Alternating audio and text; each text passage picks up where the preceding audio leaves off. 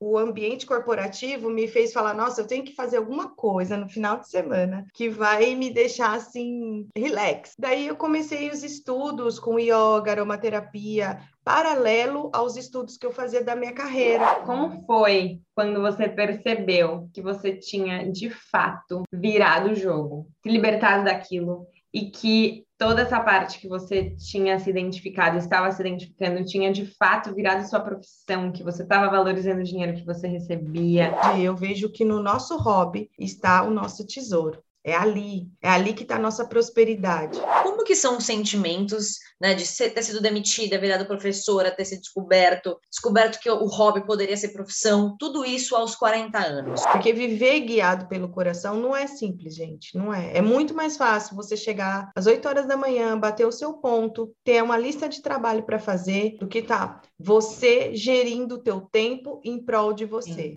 Sim.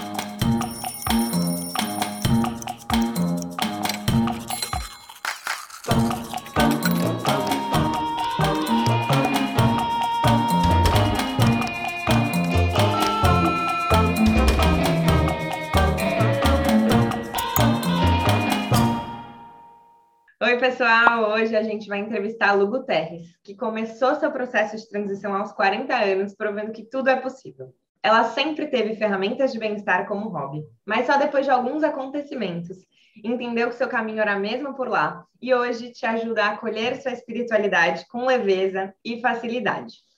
Lu, seja super bem-vinda ao canal. Ah, gratidão, gente, por me receber aqui. Estou muito animada com essa entrevista. Lu, também queria te agradecer, também estou muito animada e ansiosa para saber como foi essa transição aos 40 anos. Para a gente começar aqui, Lu, a gente quer saber quem é você em uma frase hoje em dia. Hoje em dia, eu sou a pessoa que consigo apoiar o outro nos processos espirituais, é, fazendo com que eles entendam onde estão e para onde querem ir com leveza. E conta pra gente rapidamente, só pra gente entender o que, que rolava antes na sua vida e o que rola hoje. É, o que, que você fazia antes de aí mergulhar nessa sua transição? Eu era executiva na área de educação, então sempre trabalhei com educação profissional. E hoje eu trabalho com terapias alternativas multidimensionais, que atuam em diversas é, esferas né, do eu. Bom, Lu, então começando aí nossa parte da mudança, em que momento você começou a perceber que essa área da educação aí já não estava mais para você? O que, que foi acontecendo aí nessa jornada? Então, na hora que comecei a estudar coaching, é, eu fui é, fazer toda essa formação até o master, e nesse processo de mergulho no meu interior, na forma em que eu precisava é, encontrar o ponto da mudança foi no processo de coaching, foi aí. É, me levantaram o espelho e aí eu pude ver as minhas asas e que eu podia voar, porque meu primeiro valor é liberdade. E dentro de um processo de institucional, eu não podia é, estar liberta como eu necessitava enquanto pessoa. Então foi um autoconhecimento mesmo. Lu, e conta pra gente um pouquinho do começo dessa história. Como que você começou a se envolver com espiritualidade? É, como que era a sua relação com o seu trabalho antes? Então, eu sempre fui ligada a essas coisas espirituais desde criança, sabe? É, sempre gostava dessa parte no catecismo, em todo o meu processo da adolescência, passando pelo centro espírita, kardecista. E aí, nesse, nesse processo todo, a minha formação é na área de administração e marketing. Só que aí teve uma, uma hora que o ambiente corporativo me fez falar: nossa, eu tenho que fazer alguma coisa no final de semana que vai me deixar assim, relax. Daí eu comecei os estudos com yoga, aromaterapia, paralelo aos estudos que eu fazia da minha carreira, da área de educação, das formações, e das é, pós-graduações, eu fazia paralelo, sempre estudando essa parte metafísica, essa parte holística. Fiz massagem ayurvédica, fiz várias, vários cursos é, durante a minha vida, paralela, porque eu vejo que hoje, né, depois de muita maturidade, eu vejo que no nosso hobby está o nosso tesouro. É ali, É ali que está a nossa prosperidade. Porque prosperidade não é só dinheiro, né, gente? Prosperidade é se sentir próspero em tudo. E mais rico do que era antes com aquele salário fixo. É isso. E me conta um pouco como foi o, é, na verdade, esse processo de deixar para trás, né, já um pouco mais velha, é, essa sua profissão anterior que você, né, começou aí a se enxergar mais conectada com essa parte dos seus hobbies. Mas como foi para você, assim, aos pouquinhos ir largando e aos pouquinhos ir abraçando esse, esse novo mundo aí que te interessava mais? Foi um mergulho mesmo no meu interior, porque ao... quando eu comecei a praticar o que eu. Eu nunca parei de dar aula de yoga, nunca parei. Sempre dei paralelo ao trabalho, né? Ao trabalho que eu falo é o trabalho tradicional. Porque hoje a gente chega a trabalhar mais do que trabalhava antes, né? É um workaholic não deixa de ser workaholic. Ele, ele vai trabalhar 24 horas, não tem jeito. A não ser que ele olhe para si e separe as partes da vida dele que ele precisa é, colocar foco. E aí, é, para mim, foi um processo de mergulho interior. Foram dias que eu acordava e falava: será que eu estou fazendo a coisa certa? Gente, não tem chave que você vire automático do dia para a noite, não tem, é todo dia. É, os sonhos, eles vão trazendo lembranças da carreira anterior, eles vão fazendo com que você reflita sobre o que você faz, no começo, a gente até acorda achando que perdeu a hora de passar o ponto, a gente é, começa a sentir que pode estar tá fazendo errado e se faltar. É, é um processo de mergulho e destruição dessas crenças antigas e firmando as crenças fortalecedoras de que você é capaz, de que você pode. E aí, no dia a dia, essa relação, eu acho que a relação com o dinheiro, para mim, foi o mais difícil, né? porque eu tinha o dinheiro que caía mensalmente ali na conta. Então, você confiar de que você vai fazer o dinheiro é, numa cultura que eu tinha, que eu fui criada, familiar, para trabalhar é, em concurso público, em estar num processo assim é, físico, né, de, de como se diz, é, estabilidade. Ilo, você sempre é, é, enxergou que esses hobbies poderiam virar sua profissão algum dia, já que você estava sempre né, nessa atividade? Ou você sempre encarou aquilo como hobby e pronto? Então, é, realmente, depois que tudo aconteceu, eu vi que eu não acreditava. Eu não valorizava o dinheiro que vinha dali. Eu não valorizava o que eu doava. A minha balança era descompensada. O que tinha valor para mim naquela época era o trabalho fixo. Uhum. O, o, resto era só para eu distrair. É, tá. é, claro que eu pensava, um dia eu vou aposentar e eu posso dar algumas aulas, mas nunca é, aulas de yoga, né, que eu falo, mas nunca como sendo minha principal fonte de renda. Me faltava valor ali. E isso a gente só percebe com muito mergulho. É, senão a gente fica sem, sendo um impostor como terapeuta. Existem muitas pessoas que se formam em muitas linhas de terapias. Hoje, hoje eu tenho percebido que o perfil das pessoas que eu tenho atendido são pessoas assim, que têm experiências com terapias, uhum. como profissionais, possíveis profissionais de terapia, e eles vêm sempre com a mesma crença de que tem que manter o trabalho e ter um paralelo. E tá tudo certo também enquanto a gente precisa disso. Mas vai chegar uma hora que para você o seu valor maior vai ser o, o outro trabalho que é esse de terapia. E Lu, muita gente, assim como você disse, conta que por muito tempo também não conseguia valorizar o dinheiro recebido com o hobby, justamente por ser um hobby. Qual você acha que é o principal ponto aí em comum com, né, entre você e essas pessoas que realmente aí é um fator né, latente aí dessa, dessa questão do trabalho ser, na verdade, uma coisa que a pessoa gosta tanto? Para mim, o hobby ele é um dom, é algo que a gente faz sem pensar. É, e isso eu percebi a primeira, porque quando eu trabalhava na área de, de educação, eu trabalhava no administrativo, na área executiva. E aí, quando eu fui para a sala de aula, logo que eu saí do meu primeiro, desse trabalho inicial que eu trabalhei por 19 anos, né, que fez toda a minha formação de carreira, é, eu fui dar aula. E quando eu me vi na sala de aula, no primeiro dia eu fiz aquilo sem é, me esforçar muito. E aí eu percebi que é, o que é dom, ele vem sem se esforçar, ele flui. Aquilo que você faz, que precisa forçar, não é você. É uma máscara que você usa, podemos falar uma máscara social, para ser aceito na sua família, no seu grupo. E o mais difícil para minha geração é abrir mão da profissão que você se formou, a primeira faculdade.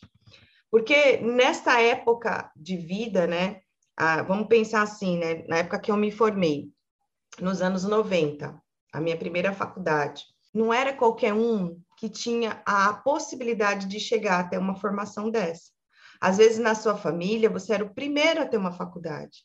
E aí, como você ia largar a administração para virar a, terapia, a terapeuta que lê energia. Naquela época nem existia esse tipo de coisa, né? As, as terapias energéticas, barras de axis, as leituras de registros acásticos, tudo muito novo, gente. Muito novo. Nem na época que eu comecei a minha transição, né, que foi há quatro anos atrás, e não existia todas essas coisas. Eu nunca tinha ouvido falar em muitas dessas coisas. Então é esse o ponto. É você olhar para aquilo que você faz de maneira fluídica, sem você pensar. Uhum. E é muito e interessante, porque quando você chega numa. Você vai estudar qualquer coisa e que é, faz parte, está alinhado ao teu dom, você, você aprende muito rápido. Uhum. Você aprende, você fica feliz. Você passa a noite sem dormir de emoção. E aí você acha que é justamente por isso, por ser tão fácil, tão natural, né? natural. É, que as pessoas não conseguem, assim, ver um esforço, talvez, né? E aí não, não, não, sentem a necessidade de cobrar ou não, ou não valorizam, né, esse dinheiro Isso. aí. É, existe essa cultura, né, que precisa ser difícil para dar valor. O dinheiro precisa vir através de esforço, sangue, uhum. suor, porque a gente foi muitos anos escravizados, né? Muitas pessoas ainda vivem em regime escravo. E não tem a ver com cor de pele, com condição social, porque às vezes a pessoa ela tem o, o dinheiro lá naquele banco, muito dinheiro, ele tem carro, ele tem casa, mas ele continua a trabalhar, mesmo depois de que ele podia parar e fazer o que ele mais gosta, fluir no dom dele.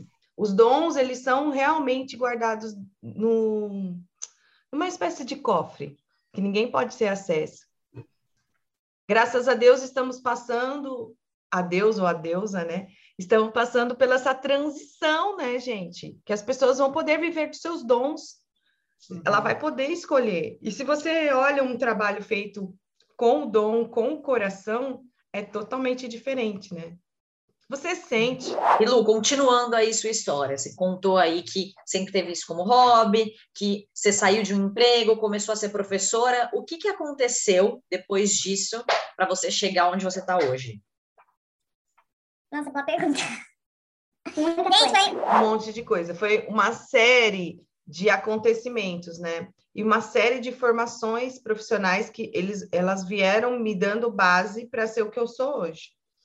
É, não que eu esteja acabada, eu acredito que todas as pessoas estão inacabadas enquanto, forma, com, enquanto formação. Eu estava analisando que eu sempre estudei, desde, desde os quatro anos da minha primeira escola. Eu nunca deixei de estudar. E isso faz parte do meu autoconhecimento, da, da forma com que eu me nutro. Uhum. É, a nutrição vem através de você estudar, mergulhar, se olhar. E quando as pessoas se anestesiam, buscando o outro lado, elas realmente estão desalinhadas com que, aquilo que ela tem como dom. Uma, uma dica para as pessoas aí que querem saber, né? O que gostam, o que, que tem de dom. Olha a pesquisa do Google. O que você mais pesquisa no Google quando você está sem fazer nada? Ou imagina uhum. quando você vai no shopping, na livraria, qual a primeira é, fileira de livros que você vai olhar correndo? Então, é, durante todo o processo de transição de carreira, porque eu vejo que é um processo, É impossível você escolher uma, um nicho e ficar nele. Porque durante o caminho a gente vai ajustando, a gente vai colhendo as flores, a gente vai colhendo frutos que nos, nos vão nos nutrir e as sementes vão ficar nas nossas mãos. Essas uhum. sementes vocês, vocês vão começar, a, a gente começa a distribuir. Por quê? Porque a nossa, é a nossa experiência ali durante o caminho.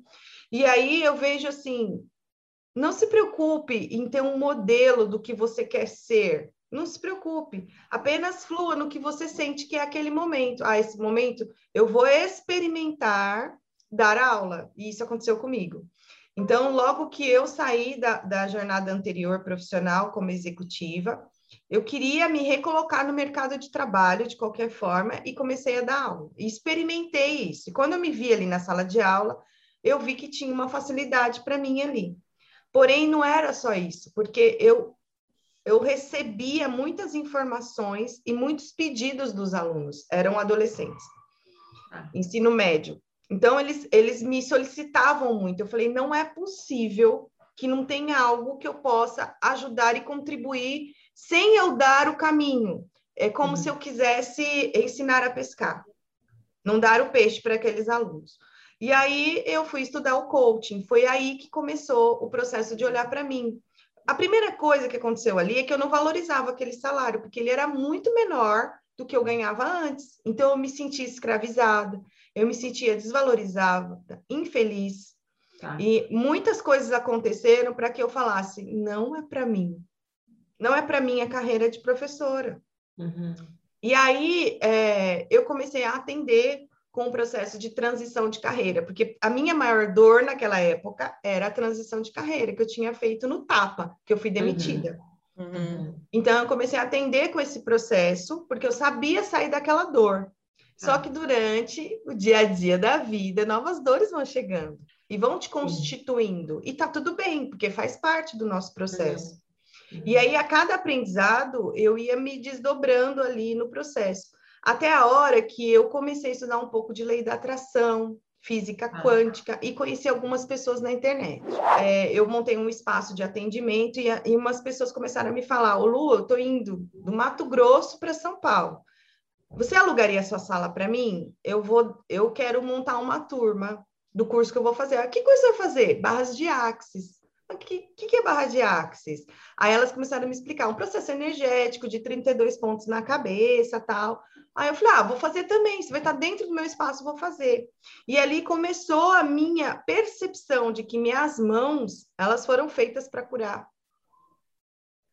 Apesar de eu já ter, tido, ter feito o curso de Reiki, que foi o Reiki que iniciou esse processo da espiritualidade, expandiu, porque eu não acreditava em Reiki.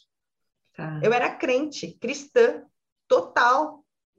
E aí eu falava, mano, esse negócio de reiki é estranho. É estranho, mas eu vou fazer a iniciação. E na hora que eu sentei para ser iniciada, eu senti no meu corpo físico. E eu já estudava chakras. Então eu sabia que estava alinhando, eu sabia o que estava acontecendo dentro de mim. Daí eu falei, ah, então o Paranauê funciona. Sim. Aí quando eu fui tocar as pessoas nas barras, eu fui sentindo mais coisas nas minhas mãos. E eu falei, mano, é tão legal fazer isso. eu faço. E aí foi fluindo. E depois, é, mesma coisa, uma outra pessoa de outro local do Brasil também vinha para São Paulo, também teve a mesma ideia. Ah, vamos alugar uhum. sua sala? Vamos. O que, que nós vamos fazer? Uma mesa, uma mesa é, de eu ia falar como é que é. É uma mesa radiônica. Eu falei, nossa, que legal o pêndulo. Aí quando eu peguei o pêndulo na mão, ele. Ah, funciona tão legal. E aí começou uma paixão por essas novas é, percepções que eu estava tendo no meu ser. Uhum. Sabe? E aí comecei a mergulhar nesses estudos e, e, e atender muitas pessoas e fazer muitos, muitos trabalhos de radiestesia é, para muita gente. Começou a abrir e aí eu comecei a, a aliar os, os, atendimentos de coaching com essas energias. Mas é um tipo de, de processo de coaching que ele é desconectado. Na minha leitura, tá, gente? É que a gente precisa manter firme a estrutura da, do, do, vamos falar assim, do formulário, que é a ferramenta coaching. E aí eu não podia tocar eu não podia me emocionar. Aí eu também tive que estudar muito sobre coach para perceber que não é isso, que eu sou um ser humano e estou atendendo outro. E ali, quando a pessoa conta a maior dor dela ali, quando ela encontra a, a, a crença que mais obstrui o futuro dela, é muito dolorido, gente. A gente vai para o Vale das Lágrimas, a gente vai chorar, porque a gente tem crenças arraigadas em nós muito doloridas. E aí, nesse processo todo, é, eu comecei a ajustar todas as formações e não parei de estudar, não parei. E aí, hoje, eu trabalho mais especificamente com apometria, que é um trabalho espiritual, e ele veio muito forte junto com a, o processo de luto que eu tive o ano passado com a, a perda da minha mãe. Então, é, não uma perda, né? Mas você vê como que é. Dentro de nós, a gente entende que não é uma perda, é só uma, uma separação temporária, mas dentro da alma humana e dentro do dia a dia na Terra, é muito difícil viver sem aquela pessoa. É muito desafiador, todos os dias são desafiadores. E eu, e eu passei a ter um, uma percepção diferente da espiritualidade, percepção diferente dos meus mentores, e foi quando eu perdi totalmente a, o controle. Nessa dor do luto, eu perdi totalmente o controle, e aí mais vibrações chegaram e eu passei a perceber mais o que era o meu dom.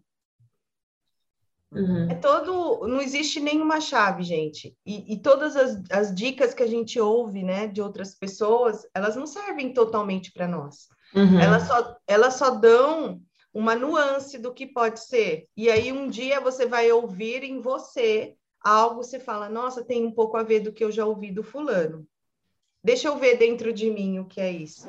E Luindo um pouquinho mais para trás, é, eu acredito que nessa hora aí que você se viu muito envolvida com todas essas é, terapias e, e, questões aí espirituais, você já estava num passo mais ativo, é, entendendo que aquilo seria uma transição, certo?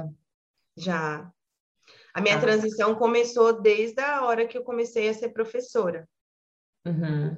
Ali começou um autoconhecimento muito profundo. E aí, aproveitando exatamente esse ponto aí da questão de ser professora, você disse que você super se encontrou, né, naquele momento, você sentiu que você tinha uma facilidade muito grande, mas você tocou no ponto, né, de que você não se sentia valorizada pelo salário, de novo, né? Então, é, gente... uma vez não valorizou o dinheiro do hobby, e aí numa segun, num segundo momento não, não, enfim, não se sentia valorizada pelo valor né, que, que você estava recebendo.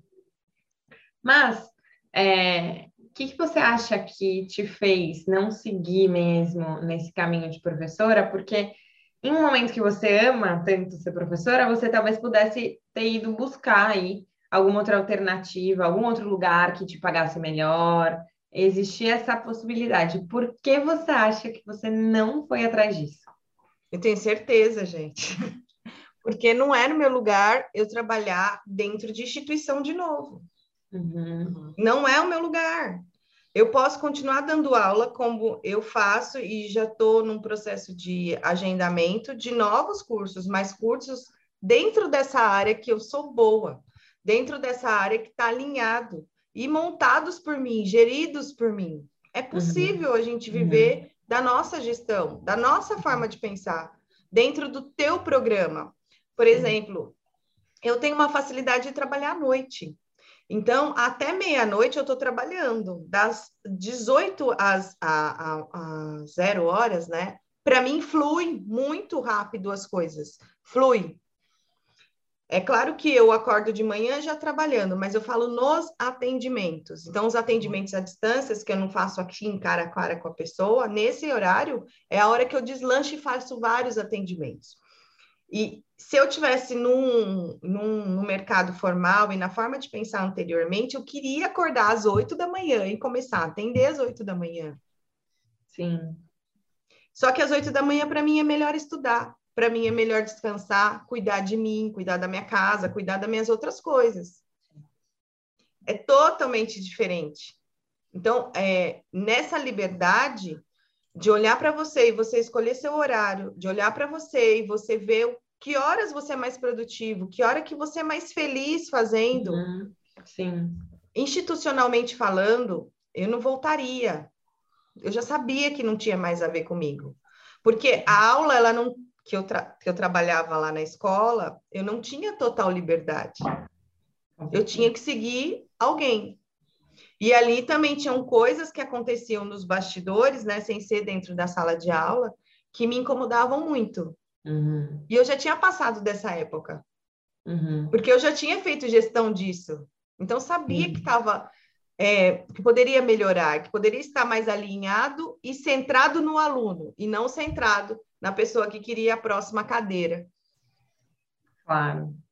É, que é o que rola em tantos lugares. É, bem comum, né? Eu falei, mano, eu não preciso disso. Daí, isso foi essencial para eu falar, eu consigo fazer esse dinheiro aqui que eu estou ganhando, sei lá, vamos falar assim, dois mil reais, eu consigo fazer fora daqui, em tantos minutos, em tantas horas, uhum. em tantos dias dedicados. E por que eu não vou acreditar em mim? Foi aí que eu comecei a pensar. Porque se eu comparar o, o salário fixo, você vai falar, putz, nossa, caiu pra caramba, coitada, como ela vai sobreviver? Mano, eu faço isso. Eu faço isso, eu dou aula de yoga, eu ganho tanto. Eu faço isso. Aí eu comecei a cair uma ficha dentro de mim e desbloquear. Porque dinheiro é energia, é confiança. Porém, como eu disse para vocês, durante todo o processo, a gente tem todo dia visitar dentro de você e acreditar. Uhum. Ainda mais quem, é, como eu, trabalhava é, através de concurso, trabalhava através de, de algo fixo e algo bem remunerado, é, quando a gente fala em, em termos de Brasil, sabe? Então, é isso, gente. Eu não, eu não ia aguentar mais instituição nenhuma. Sim. E mesmo dentro das terapias, existe uma outra matrix, né? um, um outro modelo é, institucional, que, pra, que também não é para mim. Quando eu uhum. vejo que tem uma liderança que tenta colocar dentro da caixinha o que eu lutei tanto para sair, eu, eu lutei assim fervorosamente com as minhas crenças, desde a época de religião institucional, né, com trabalho e escolar, sabe? Não vai mais, não cabe mais eu ali. E Lu, aproveitando aí que você trouxe aí todas essas angústias, né, dessa jornada e tudo mais, como que são os sentimentos, né, de ser, ter sido demitida, virado professora, ter sido descoberto, é, descoberto que o hobby poderia ser profissão, tudo isso aos 40 anos, como que você se sentiu ao longo de todo esse processo? Então, eu não me, não me vejo assim em números de anos, eu me vejo em, como pessoa, porque é, é um processo de olhar para as piores dores, o pior de você. Na hora que aquele crachá, eu tive que devolver o crachá no RH, foi como se é, ele tivesse soldado aqui nessa região, né, do meu, se você olhar, né, de onde está o seu poder pessoal, o seu cardíaco, coração, que é o nosso guia, tava ali colado aquele, aquele danado daquele pedacinho de plástico. E eu imaginava que eu era muito fora da caixinha, que qualquer coisa eu ia sobreviver. Mas naquela hora a sensação foi de desespero, de muito choro. Foram muitos meses é, para eu olhar para mim como pessoa, para eu querer procurar algo que não fosse no mesmo do mesmo jeito, porque eu queria algo igual, queria substituir rapidamente. A minha vontade era substituir rapidamente. E aí foi muita terapia com psicólogo, foi muita terapia de vários, de vários tipos, muitas práticas, muita aromaterapia, gente, todo tipo de, de coisa eu fiz para sentir o que eu era, porque não era eu aquilo. Uhum. Mas eu já achava, achava que era. Que era. É. É, porque desde que eu, que eu me formei, eu fiquei 19 anos ali. É, aquilo Sim. já já estava é, totalmente. A minha vida ela foi, né? foi girando em torno disso. Então eu mudei por muitas cidades, fazia o concurso interno, eu mudava as cidades, eu mudava o público. Só que o ambiente que eu tinha, eu gostava, porque eu estava sempre de três, mais ou menos, de três em três anos eu era promovida e mudava de ambiente. Então, isso fazia com que eu me intertesse um pouco, porque o meu perfil uhum. É esse, eu preciso de variedade, assim, sabe? Eu preciso de tesão, eu preciso de mudar. Então, desde que eu estou nessa carreira holística, eu já acrescentei muitas novas formações e eu posso dizer para você que cada uma delas, elas vem me trazendo não só percepção, experiência, mas elas vêm me trazendo tesão para o dia a dia.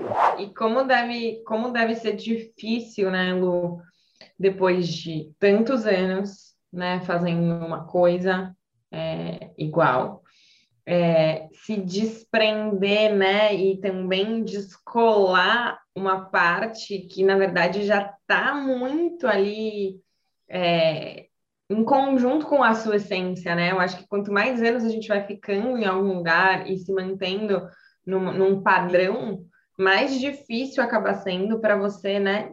Desconectar esse padrão, desconectar Ou essa mais libertador também, né? É, verdade. Porque na hora que você olha para isso e fala, nossa, eu tô fora daquilo que me doía tanto, eu tô fora daquilo que não era eu. E aí você vai se sentindo empoderada de você. Uhum. É claro que do outro lado você se preocupa com a parte financeira. Uhum. Sempre a parte financeira vai ser a desculpa da sua mente. Porque a mente ela vai trazendo para nós o tempo inteiro. É, o cérebro ele usa muito, muito, muita energia para se, se manter ativo e vivo. Então, o tempo inteiro a mente ela vai fazer com que a gente fique na zona de conforto, mude menos. E aí, com essas mudanças muito radicais, a gente vai mexer ali, vai ficar cansado, seu cérebro vai fazer com que você gaste mais energia. Porém, na hora que você percebe, você fala: Nossa, que legal, eu consegui, eu consegui depois de 19, eu consegui depois de 5, e não importa, o tempo inteiro é difícil. Eu fiz uma mudança de carreira o ano passado, e ela, de carreira que eu falo, é de linha de trabalho, tá? Agora. Então, já era terapeuta, eu trabalhava com uma ferramenta e resolvi sair. Eu tinha menos de dois anos, eu era professora dessa ferramenta. A dor, ela, eu experimentei a mesma dor da época do crachá.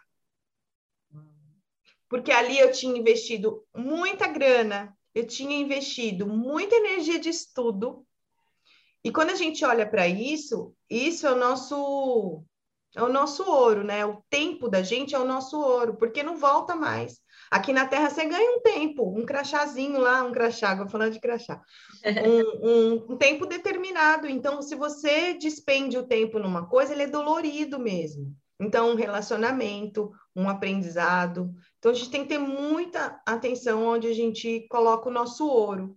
O tempo é o nosso ouro. E aí a dor foi semelhante. E tinha menos de dois anos que eu trabalhava com essa ferramenta. Eu, falei, eu olhei para mim e falei: alô, pode rasgar essa ferramenta, não é para você, tá na hora. Aí eu fiquei uhum. protelando, protelando, protelando. Não foi fácil. Até porque eu tinha alunos.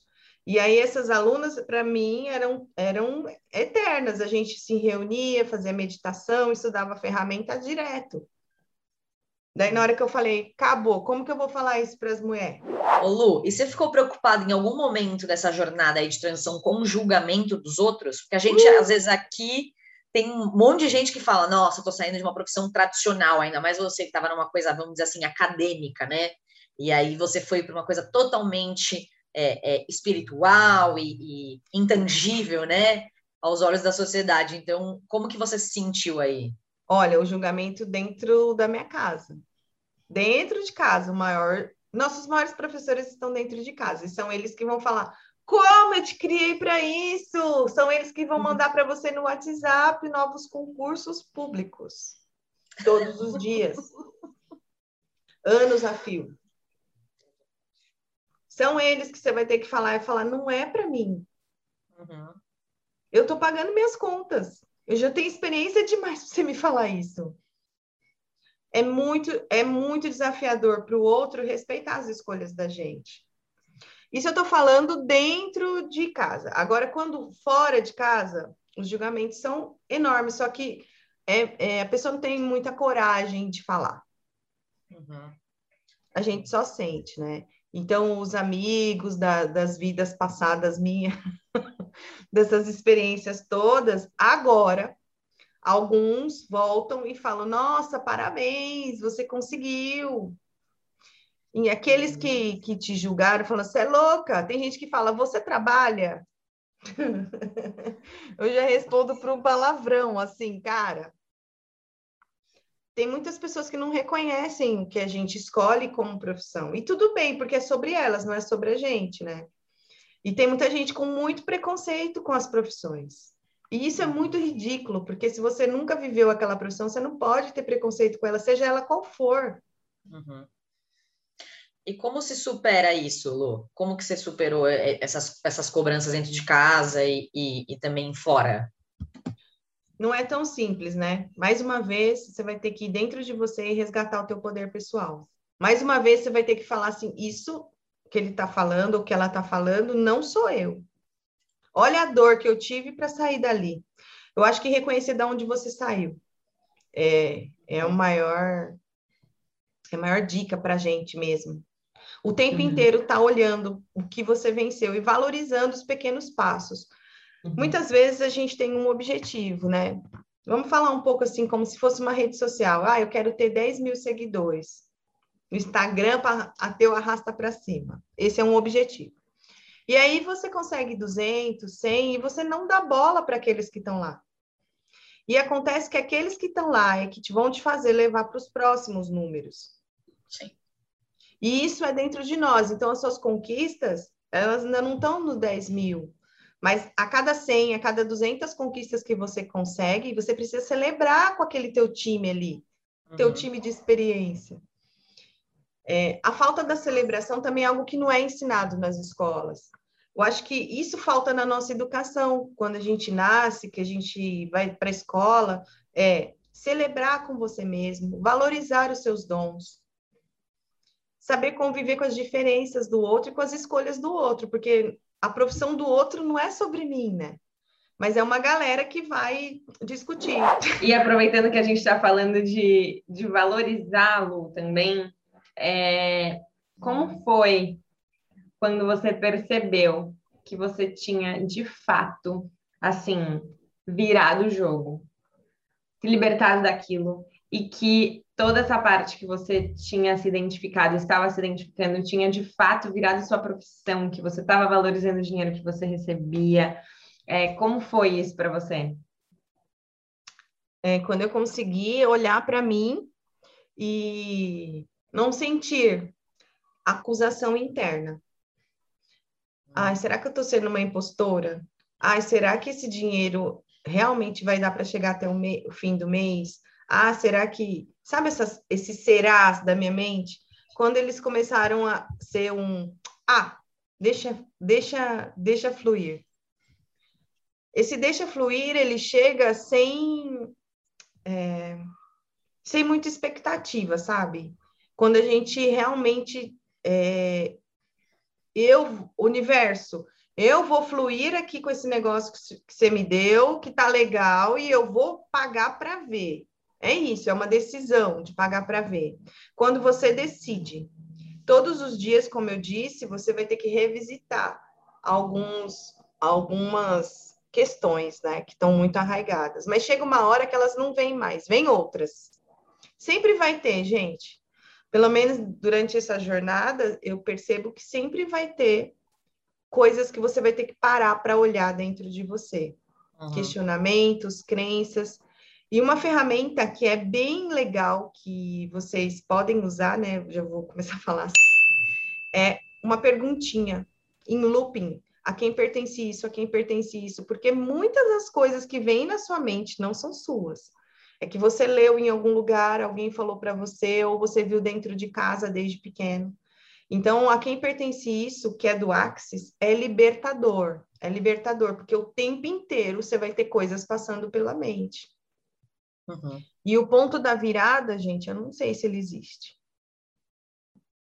Uhum. Essa expectativa, por exemplo, a gente está aqui caminhando num, num, num, dia a dia, só que, como eu disse para você, o caminho vai ter outras flores, o caminho vai ter outros frutos, e você vai querer experimentar.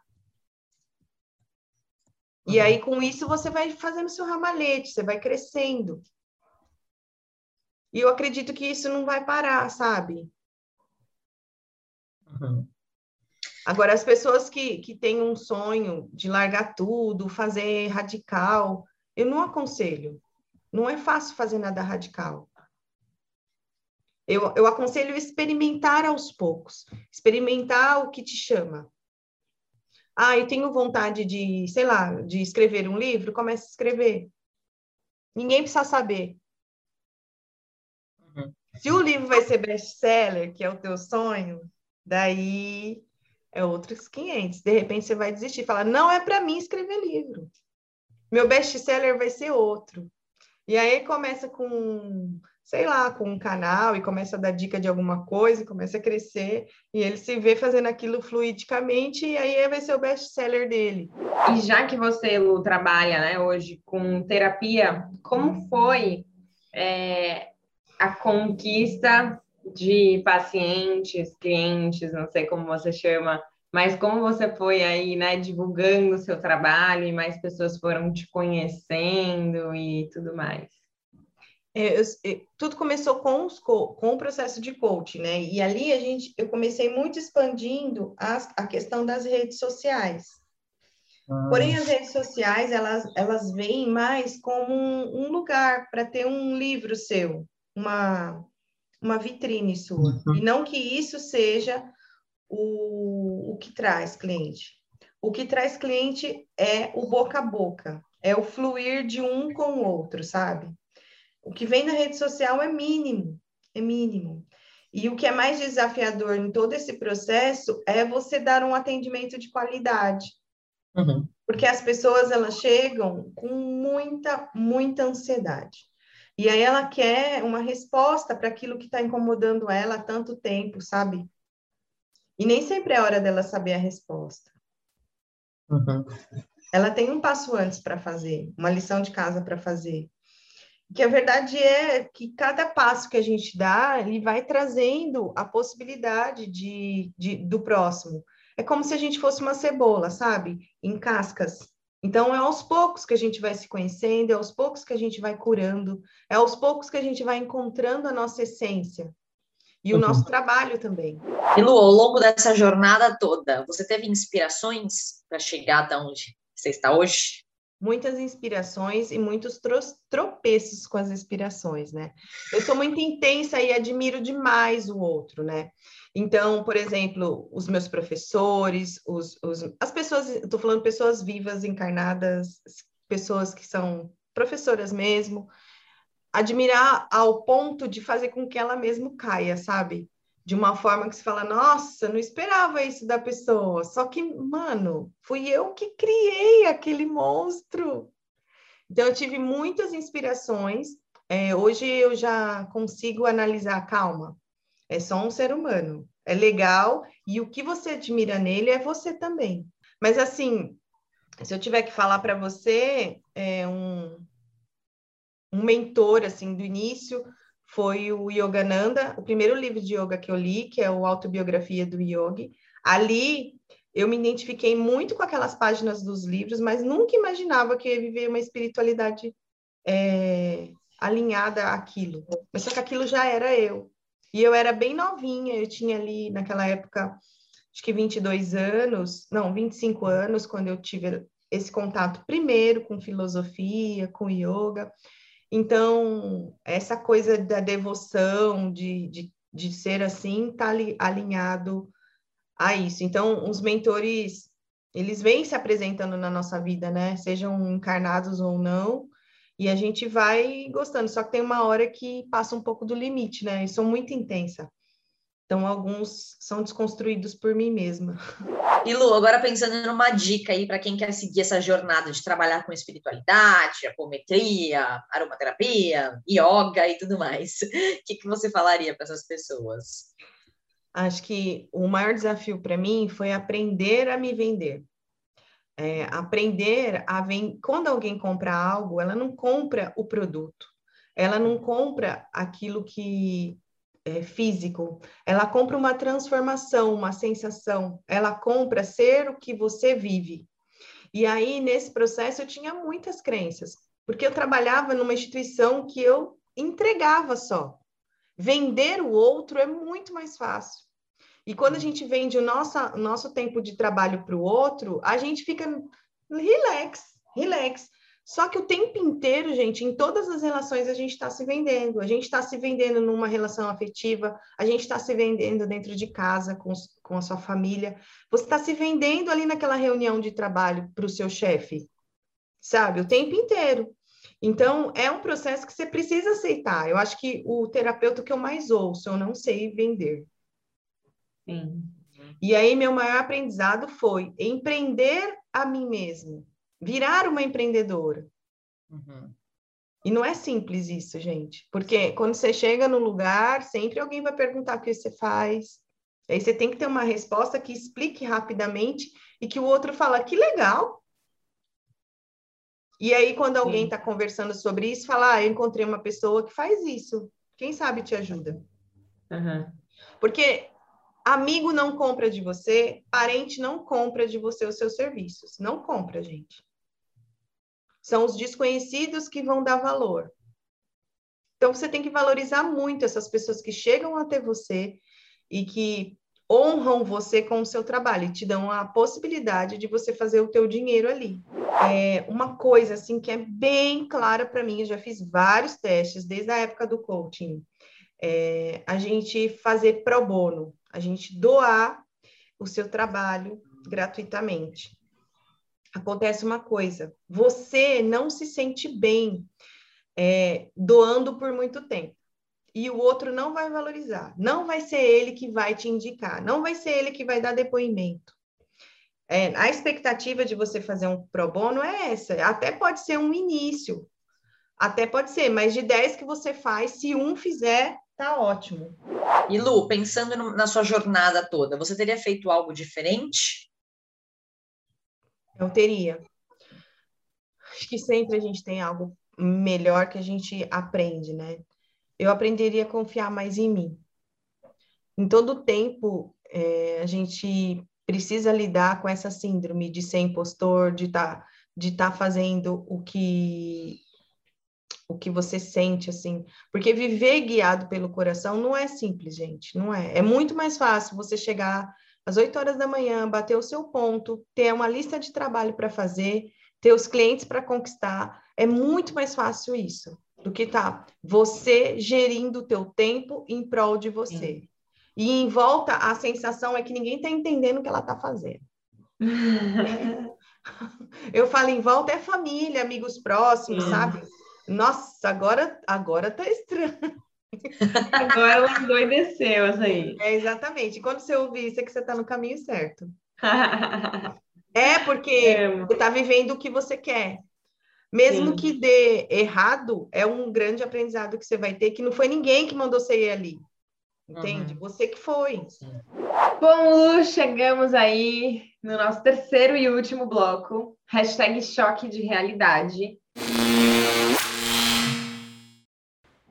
E quando a gente fala choque de realidade, é choque de realidade mesmo, para você contar toda a verdade aí da sua profissão, seu dia a dia, os altos, os baixos. É, então, conta aí, compartilhe um pouquinho como funciona a sua rotina hoje. Então, hoje a minha rotina é. A maioria do tempo eu estou respondendo alguém no WhatsApp. A maioria do tempo eu estou escutando áudio longo de alguém contando a história dela e o que transformou depois de tudo isso e como ir para o próximo passo que ela precisa. Porque, assim, é, isso exige muita paciência. E a cabeça da gente fica muito cheia de histórias, muitas histórias. É como se a gente fosse lotando, lotando. Por isso que eu faço questão, né, hoje de morar numa casa que tem grama que eu posso lá fora, e sair de um apartamento para morar numa casa por isso. Porque a minha rotina exige um tempo de eu ir no sol, um tempo de eu colocar o pé na terra. Porque eu me sinto muito cheia, a cabeça fica muito cheia. Esse é para mim o maior desafio. A paciência de estar presente, escutando o que a pessoa está falando, porque aquilo para a pessoa é o ouro dela. É algo que para ela é muito importante. Ela tem uma expectativa. E uma ansiedade em resolver os problemas, né? Então a rotina é lidar com isso. E o grande desafio, assim, é organizar o teu tempo, organizar o tempo que você vai ouvir as pessoas no celular, é, no, no, no, WhatsApp, organizar o tempo de postagens, estar presente na rede social e organizar também os seus sentimentos, porque a gente precisa parar para ver, olhar para dentro, o que pode fazer para se sentir bem. Esse trabalho exige que a gente esteja bem. Além desses desafios e dessa rotina de escutar muito as pessoas, pensando aí no todo, Lu, qual parte que você mais gosta e qual parte que você menos gosta da sua rotina? A parte que eu mais gosto é ver as transformações e ouvir, faz sentido. Eu sempre senti isso desde criança. Eu sempre, minha mãe sempre, sabe, quando ela vem e traz um sentido para aquilo que vem nas captações, porque a apometria ela traz captações ela traz histórias que abrem aqui para mim. E realmente, a, a, aquilo que dá mais alegria no processo é você ouvir, faz sentido. E o que é mais desafiador é dar conta de tudo. É, porque numa eu presa, né? Exato. Eu, eu ainda, ainda não consegui chegar no nível de ter apoiadores assim, uhum. do meu processo na jornada, né? Eu tenho alguns, mas não chega a fazer tudo. Então, sai tudo muito da minha cabeça. E o tempo inteiro, informações é, chegando e informações saindo. Então, isso é cansativo. Então, descansar é o segundo item mais difícil. Uhum. Então, sábado, domingo, feriado, é, eu tenho que fazer essa rotina. Então, rotina uhum. é o uhum. mais, mais é, desafiador. Que bom! Já que hoje também falamos muito sobre dinheiro, né? Valorizar o, o que você recebe, ou a não valorização, né? Do que estão te pagando. Hoje, como terapeuta aí, já nesses quatro anos é, dentro desse, desse mundo aí tão diferente, você ganha mais do que você ganhava como professora ou então como né, concursada aqui naquela época que você trabalhava com educação? Equivalente, porque as minhas despesas elas continuam praticamente a mesma é uhum. equivalente uhum. e no, na época de professor era, era mais desafiador uhum. manter as despesas. Que dica você daria para quem está aqui assistindo a gente e não tem coragem de dar um primeiro passo em busca do que eles gostam, do que eles acham que gostam, ou então de uma transição de carreira? Olha, vai sem coragem mesmo. Coragem. Gente, a coragem, ela não, ela não, não vai, assim, te empurrar para o negócio. Tem, o que aconteceu comigo foi que me empurraram. Então, aquele chefe lá que chegou com a minha demissão, eu sonhei com aquele homem muitas vezes. Sonhei como, como se fosse um monstro, né? Até eu reconhecer que ele estava me fazendo um grande favor. Uhum. Então, aquela pessoa que chega e faz alguma coisa para você é um professor, cara, é um professor. Então, a minha sugestão é que você inicie sem coragem e nada radical. Não espere ter uma pessoa, que o que tiver que acontecer na sua vida vai acontecer. O que você tiver que experienciar, você vai experienciar, só que pode ser mais leve ou pode ser pela dor. E aí eu, a minha sugestão é que você vá sem coragem mesmo, faça pequenas coisas. Só que tem hora que algumas coisas nos paralisam. E nessa hora você vai precisar pedir ajuda. Você vai pedir ajuda para um amigo ou para um profissional, né? Um, um, serviço de coaching, ele vai te fazer ver o que faz você paralisar. Uhum. Esse é um processo. Perguntas, perguntas. Aquela pergunta que eu dei de dica, a quem pertence isso? A quem pertence essa falta de coragem? É a mim? Ou eu vi alguém assim? Geralmente a gente viu em casa desde criança. Vai sem coragem. Coloca a fralda. e vai. E vai. A gente sempre vai ter medo, gente. O medo, ele está sempre antecedendo o nosso sucesso. Uhum. Sempre. Por quê? Lembra o nosso cérebro? Está na zona de conforto. E aí, quando eu tenho que dar um passo, ele fala assim para você: vixe, vai fazer eu gastar mais calorias, Sim. mais energia para uhum. manter essa, essa mulher viva. Uhum. Mas, gente, é muito satisfatório, é muito satisfatório dar um passo com medo. É claro que eu fiz muitas coisas que eu não faria, né? Eu escolhi muitas coisas que eu não faria. Eu investi muito tempo onde não devia. Mas aquilo me fez chegar até aqui. É a experiência que você precisa. Sim. Os erros, eles vêm ajudando a gente. Que, na verdade, não são erros. Uhum. São aprendizados. E, para a gente fechar nossa entrevista, o que, que significava trabalho para você antes? E o que significa hoje? Trabalho para mim antes significava subsistência. E hoje ele significa abundância. Uhum. E se tiver que dar uma dica assim de ouro para as pessoas, a sua alma sabe o que é bom para você. Sempre sabe. Aquilo que fica lá no teu coraçãozinho martelando, vou fazer isso, vou fazer isso, vou fazer isso. Experimenta fazer aquela experiência vai fazer com que você se sinta mais pleno, seja ela qual for. Ouvir o coração, nossa, ouvir o coração é a dica que eu gostaria de ter sempre seguido. Sim. Que a minha intuição, ela sempre falou as coisas para mim, e nem sempre uhum. eu segui ela. Uhum. E eu uhum. sempre quebrei a cara. Bom, o que ficou hoje de reflexão na entrevista com a Lu é valorize monetariamente seu hobby, porque ele também é um trabalho, mesmo que ainda seja paralelo. E lembre-se de que nunca estamos acabados, estamos sempre sendo esculpidos o tempo todo. E se você estiver por aí sem coragem, vai sem coragem mesmo, porque no fundo, no fundo, sua alma sabe o que é melhor para você. Lu, muito obrigada por ter vindo aqui no Quem Me Dera, ter compartilhado sua história, contado aí essa jornada longa de descoberta, é, de introspecção também, né? De muito autoconhecimento, de voltar aí esse olhar muito para dentro, se conhecer e aí no final do dia entender o que realmente te faz feliz e o que você realmente se identifica. Então, muito obrigada por ter vindo aqui e contado tudo isso aqui para a gente. Gratidão, meninas. Foi um prazer, uma honra, né? Compartilhar a jornada. E estamos sempre no processo. Gratidão.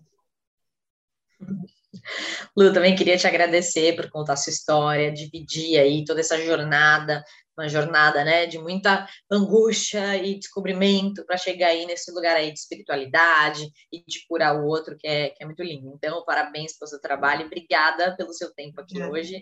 E para você que também amou a entrevista da Lu, se inscreve no canal, segue a gente lá no Instagram, que toda quinta-feira, às oito da noite, tem uma nova entrevista tão boa quanto essa para vocês.